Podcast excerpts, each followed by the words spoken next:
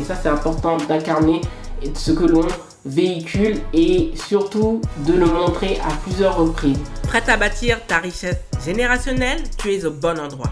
Bienvenue sur le podcast The Boss Fluence. Je suis ton hôte, Joanne Romain. Cette émission t'est consacrée pour maximiser ton potentiel financier et t'aider à te mettre en avant sans t'excuser. Ici, on parle de stratégie business et marketing pour développer une véritable présence en ligne et faire de ton business une assise financière pour toi et ceux qui suivront tes pas. Si tu as l'habitude qu'on ne mise pas un seul centime sur toi, attends-toi à être challengé. Bonjour et bienvenue dans ce nouveau podcast et podcast de The Boss Fluence.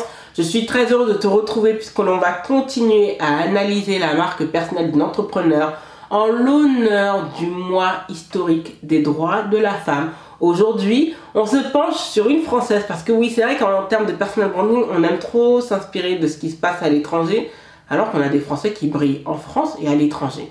Et quoi de mieux que de se pencher sur le cas de Madame Jeanne Damas, qui est une influenceuse, une entrepreneur, une mannequin et bientôt comédienne à succès. Bref, quand on navigue dans le monde de la mode et surtout dans l'influence marketing, on connaît quand même un minimum Jeanne Damas. Et aujourd'hui, elle avait déjà fait l'objet d'une newsletter de The CEO Branding Letter, mais aujourd'hui, ça va être génial puisque ça aura lieu sur le podcast et le podcast de The Boss. Mais tout d'abord, en premier point, bah, qui est Jeanne Damas? Parce que là, je vous ai juste euh, introduit Jeanne Damas, mais effectivement, peu de personnes savent qui elle est.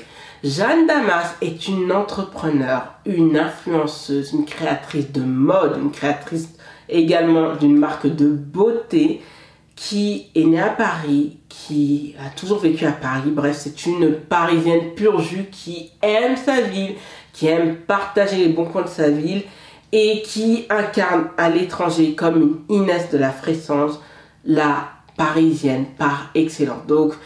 Elle aime beaucoup le coin du 12e, elle vient de ce coin-là. Pourquoi? Parce que son père avait justement un restaurant, une adresse, et elle avait l'habitude, comme elle l'avait très bien dit dans une interview de Vogue, de ne pas cuisiner à la maison, puisqu'en réalité, il mangeait dans le restaurant de son père, et effectivement, elle avait totalement raison de le faire.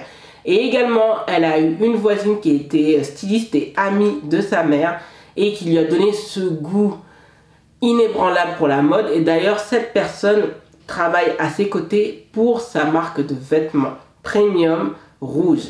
Et justement, Jeanne Damas est maman et elle est née en 1991. Elle va avoir 32 ans cette année. Donc vraiment, elle est toute jeune et elle est en train de bâtir un empire absolument incroyable. Comme j'ai dit, elle a deux marques. Une marque de vêtements premium, la marque rouge, donc R-O-U-J-E. Et là, elle vient de lancer très récemment sa marque de skincare, Les Filles en Rouge. Donc franchement, ça, c'est vraiment incroyable parce que là, elle se penche sur des endroits qu'elle aime énormément, comme la beauté, la mode. Et là, elle vient justement de décrocher un rôle pour la série qui sera diffusée sur Disney ⁇ et qui concerne justement la série Kaiser Karl, donc qui va parler sur plusieurs épisodes de la vie du directeur artistique iconique de la marque française Chanel. Et le rôle qu'elle va incarner sera celui de Paloma, j'en ai oublié le nom, Paloma Picasso. Donc normalement la série doit sortir soit à la fin de cette année, soit début de l'année prochaine. Et ça montre que c'est encore dans le sillage de la mode qui est sa passion première. Le deuxième point, une fois qu'on l'a présenté, là on peut aller dans le dur. Donc, ce qui est fort avec Jeanne Damas, c'est qu'elle a su insuffler son personal branding dans ses marques. Donc, comme je l'ai dit, la marque rouge, mais également récemment la marque Les filles en rouge. Donc, elle, son business, c'est totalement lié à sa marque personnelle qui est d'incarner la parisienne. Et c'est pour cela qu'elle arrive à se faire inviter dans les prestigieux défilés de la Fashion Week à New York parce que quand on va parler de la parisienne, on va parler d'Inès de la Fressange et on va parler également de Jeanne Damas. Et du fait qu'elle incarne vraiment la parisienne parce qu'elle vit à Paris, parce qu'elle aime Paris, parce que elle est comme une ambassadrice de la ville de Paris, de, de la vie que l'on projette de faire sur Paris. Parce que les gens, je pense que surtout qui vivent en France, n'ont pas conscience, surtout quand on vit en région parisienne, parce que bah, par exemple, euh, la Tour Eiffel était devant moi hier. Je ne dis pas que ça ne me fait rien, mais euh, voilà, si j'arrête la vidéo dans même pas 45 minutes, je suis devant la Tour Eiffel. C'est vraiment pour dire que la Tour Eiffel, c'est quelque chose qui est totalement habituel dans mon paysage. Mais pour les étrangers, moi quand j'entends mes cousines américaines qui à chaque fois là me disent ouais, il faut que j'aille à Paris, il faut que j'aille à Paris parce que Paris c'est la quintessence.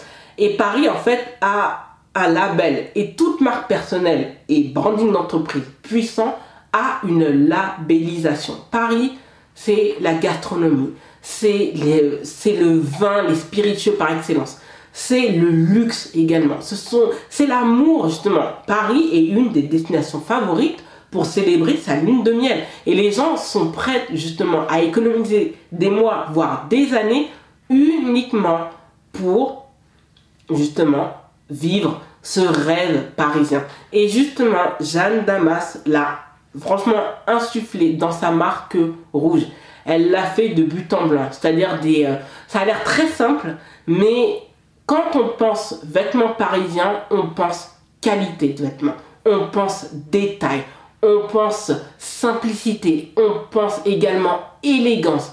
Et tout cet univers de marque qu'elle a créé dans son branding personnel, elle y a implémenté ses goûts et ça montre qu'il y a une certaine logique et c'est ce qu'elle a réussi à faire. Qu'est-ce que veut dire Paris? Comment je peux me réapproprier les codes parisiens et les insuffler dans ma marque personnelle?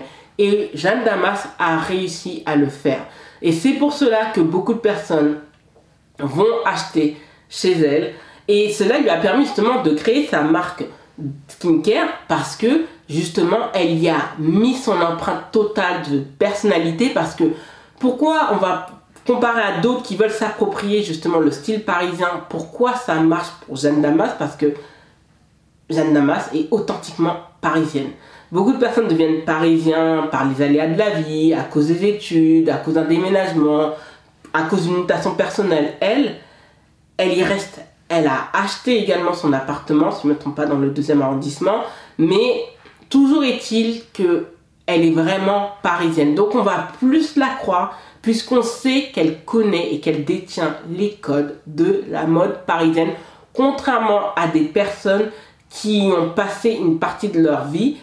Elle, elle connaît limite Paris dans tous ses recoins parce qu'elle y a vécu, elle y est née, elle y a grandi, elle y a vécu et elle continue à y vivre. Résultat, il y a une sorte de loyauté qu'elle a créée avec la ville de Paris et on sent ce lien d'authenticité inébranlable avec cette vie. Et on le voit parce qu'il y a un style qu'elle incarne, le maquillage très léger, juste le soupçon de eyeliner, du mascara, un petit peu de blush, de rouge à lèvres. Et c'est ainsi que les Françaises se maquillent. Vous ne la verrez jamais avec un maquillage très relevé, très voilà, très coloré parce que la parisienne en fait est très simple par nature et Jeanne Damas en fait, y a inculquer tous les codes dans sa marque personnelle. On le voit dans les photos de son compte Instagram. Il y a beaucoup de simplicité qui vont tout de suite faire écho et nous faire penser à la parisienne. Et ça, c'est son, vraiment son point fort par rapport à d'autres influenceuses qui veulent s'approprier ce parisianisme qui est envié par beaucoup. Et c'est pour cela qu'aujourd'hui, elle a constitué une communauté suffisamment forte de 1,5 million d'abonnés au moment où je tourne cette vidéo. Et c'est ça qui est incroyable, ça n'a pas trop bougé depuis. Mais ça montre qu'il y a un engouement, qu'on s'y intéresse à la fois en France et à l'étranger. Et c'est ce qui fait la force de Jeanne Damas. C'est le fait d'avoir Paris vraiment dans le sang.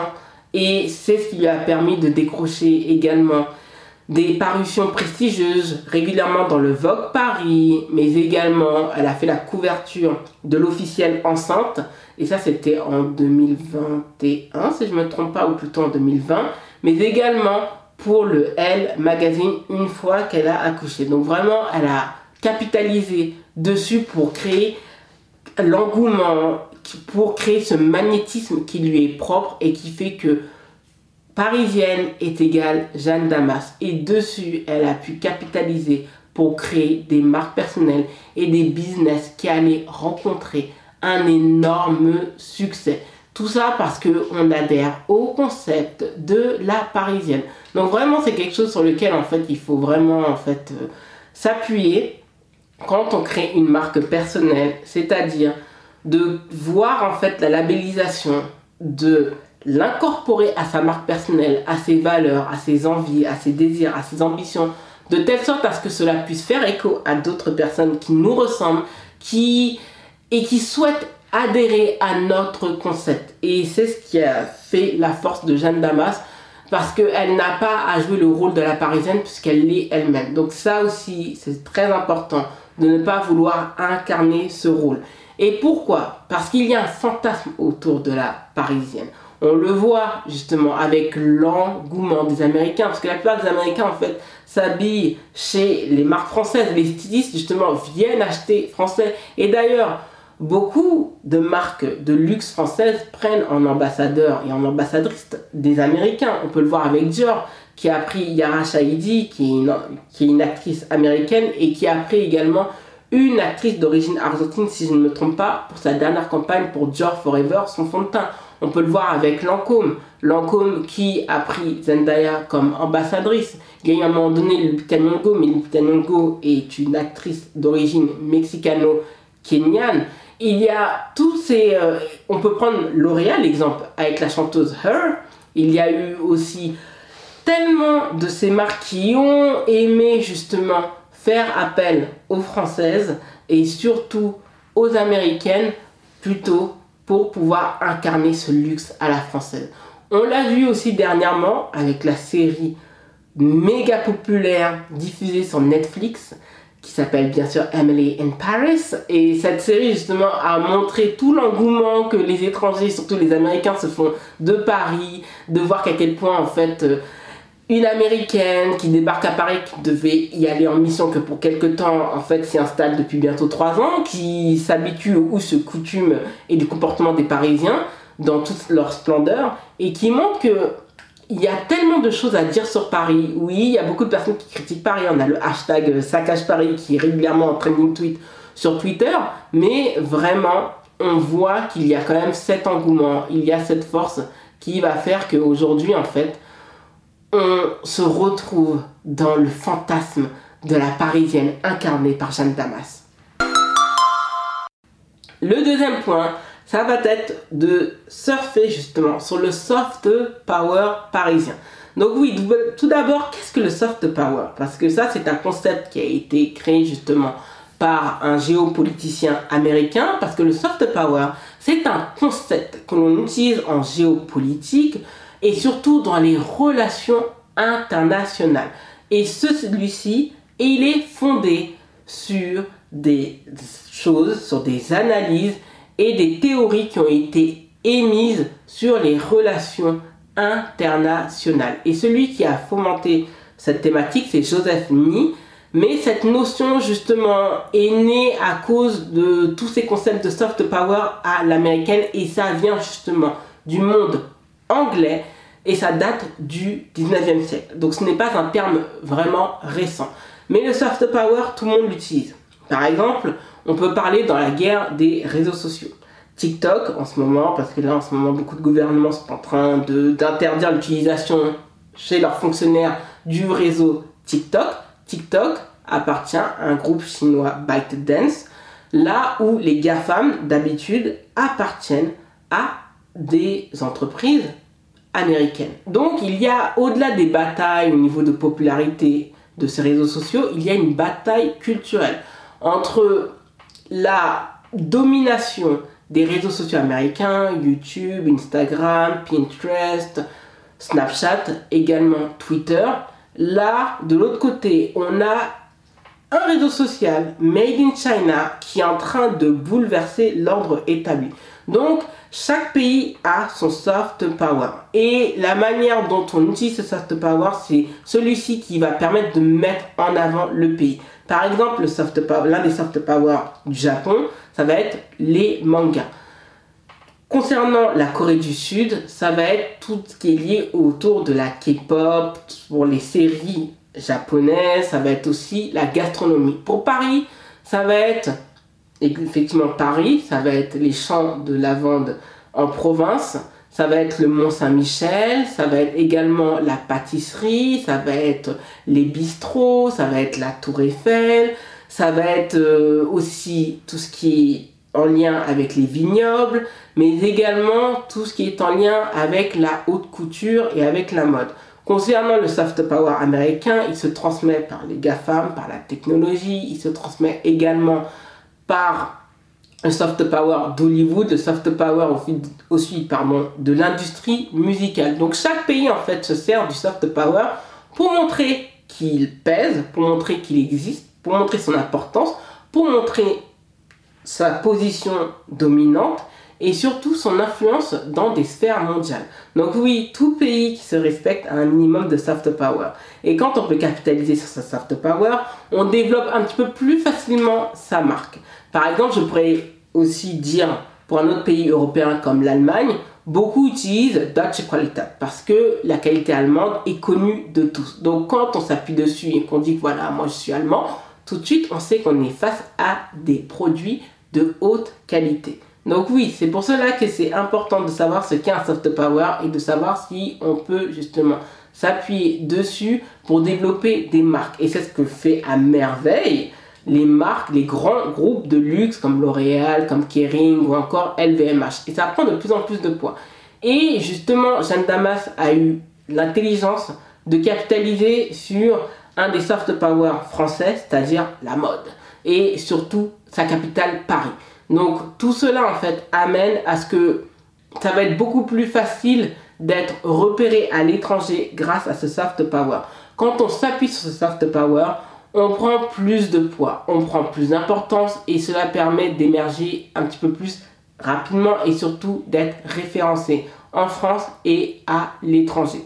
Et comme on sait que l'incarnation de la française et surtout de la parisienne, c'est justement Jeanne Damas et anciennement il s'agissait d'Inès de la Fressence qui était la muse de Karl Lagerfeld, ben, au fil du temps on a toujours des personnes qui vont marquer leur époque. Et Jeanne Damas en fait s'est mise dedans, s'est positionnée sur ce créneau et a voulu véhiculer l'image de la parisienne au 21e siècle. Donc c'est pour cela que l'on l'a vu avec des pâtisseries, toujours avec des photos et du storytelling visuel appuyé sur les décors parisiens pour montrer que je respire Paris, je mange Paris, mais pas n'importe quel Paris. Le Paris qui n'est pas bobo, mais le Paris qui est authentiquement resté Paris, voire même qui a fait la transition Lutèce-Paris, mais bon ça ça date depuis plusieurs siècles, mais vraiment pour dire que on va la voir dans les petits cafés, prendre son petit café à l'extérieur, parce qu'on sait que les Français aiment manger dans leur petite table de bistrot à l'extérieur, boire le bon vin, avoir une bonne tranche de pain. Donc tout cela en fait ça a son importance. Et le véhiculer via le storytelling visuel, c'est quelque chose d'assez astucieux sans tomber dans la caricature d'être avec sa bonne baguette de pain et son béret et son petit camembert. Là, on a une modernisation de cette incarnation du soft power à la française. Et c'est pour cela que Jeanne Damas a pu euh, faire la différence avec les autres. C'est qu'elle s'est appuyée sur ce soft power pour se faire davantage connaître, pour asseoir la crédibilité de sa marque personnelle et surtout l'insuffler dans ses marques d'entreprise et surtout rouge. Donc on voit qu'il y a une signature du style parisien, comme je l'ai dit, des vêtements bien coupés, des vêtements de qualité et des vêtements surtout qu'elle porte. Et ça c'est important d'incarner ce que l'on véhicule et surtout de le montrer à plusieurs reprises dans ses vêtements. Et effectivement, elle le dit, rouge, ça a conquis euh, beaucoup de personnes, ça a conquis son entourage, et pourtant, je pense qu'elle a dû être dubitative à ses débuts, mais aujourd'hui, là, elle s'est rendue compte qu'il y avait eu quelque chose de fort et elle s'est appuyée dessus et ça lui a permis de s'appuyer dessus comme une rampe de lancement pour développer des entreprises à succès. Donc, comme quoi, quand on reste droit dans ses bottes en termes de branding et en termes de marque personnelle, quand on est en France, quand on n'essaye pas de singer ce qui se fait à l'étranger et que l'on reste authentiquement dans, dans le concept France, il y a beaucoup plus de chances de pouvoir marcher en France, mais également à l'étranger parce qu'il s'agit de particularisme et quand on utilise certaines particularités, Cela permet de pouvoir se distancer et surtout de se différencier de sa concurrence et de bâtir quelque chose qui va être solide et qui pourra nous survivre. Donc c'est pour cela que c'est important de pouvoir étudier les codes de soft power du pays dans lequel on réside sans avoir cette volonté de vouloir dupliquer ce qui fonctionne à l'étranger, de telle sorte à ce que l'on sente que authentiquement on est resté droit dans ses bottes et, et que l'on incarne vraiment sa marque personnelle et que l'on transmette dans sa marque d'entreprise. Le quatrième point, c'est de toujours, selon Jeanne Damas, mettre en avant, comme je l'ai bien dit, son storytelling. On le voit quand on va dans la biographie de la marque rouge, elle l'indique à plusieurs reprises. Elle met en avant qu'elle est parisienne. Elle est parisienne à 200%. Il n'y a pas plus parisienne qu'elle. On le voit, les souvenirs d'enfance, le restaurant de son père, euh, l'ami de sa mère.